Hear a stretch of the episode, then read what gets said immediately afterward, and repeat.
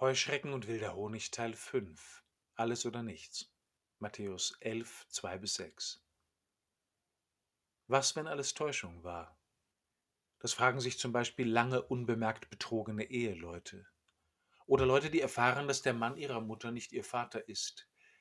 Menschen, die sagen, ihnen sei der Boden unter den Füßen weggezogen worden und sie fänden sich im freien Fall, ohne zu wissen, wann, wo und wie sie aufschlagen werden. Mich hat diese Not mal in der frühen Phase der Klärung meiner Priester- und Ordensberufung eingeholt. Ich war bei Paulus auf die Frage gestoßen, was wäre, wenn die Auferstehung Jesu Betrug und Lüge gewesen wäre. Dann ist, schreibt Paulus den Korinthern, euer Glaube nutzlos und ihr seid immer noch in euren Sünden und auch die in Christus Entschlafenen sind dann verloren. Wenn wir über den Tod hinaus nichts von Christus erhoffen können, fährt Paulus fort, dann sind wir erbärmlicher dran als alle anderen Menschen.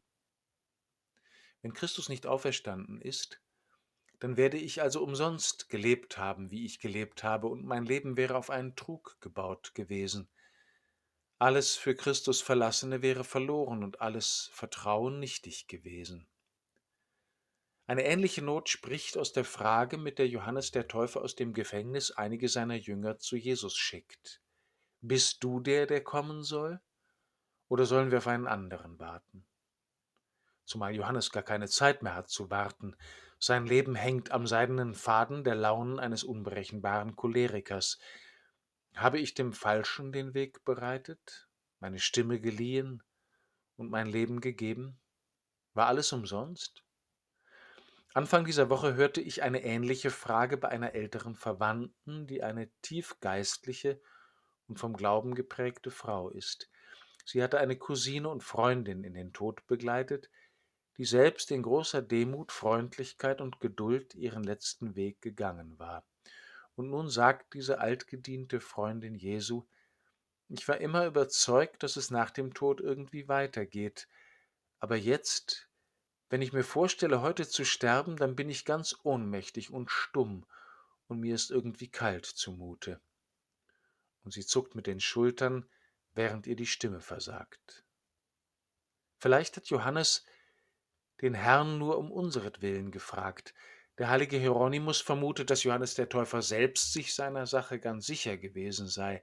Er habe diese Frage den Jüngern nur um ihrer selbst willen mitgegeben, damit sie sich selbst von der Glaubwürdigkeit und Wahrheit des Wirkens Gottes in Jesus überzeugen.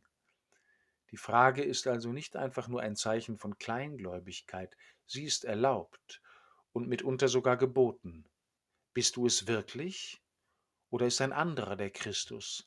Sie muss gestellt werden, damit sich zeigen kann, wo wir auf falsche Christusse vertraut haben und damit wir uns wieder und wieder vom Wirken Christi in der Offenbarung, im Leben der Kirche und der Zeugen Christi und in unserem eigenen Leben überzeugen oder uns neu überzeugen lassen schon von heute an und nicht erst, wenn wir mit dem Rücken an der Wand stehen.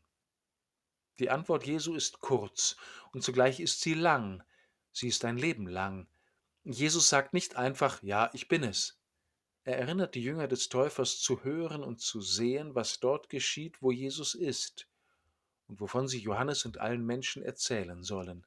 Blinde sehen wieder und Lahme gehen, Aussätzige werden rein und Taube hören, Tote stehen auf und Armen wird das Evangelium verkündet.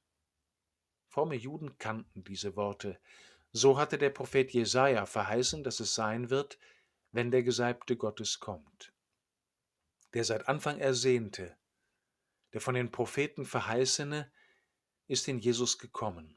Und er ist noch immer im Kommen. Die Mission des Täufers ist erfüllt. Die Warterei hat ein Ende.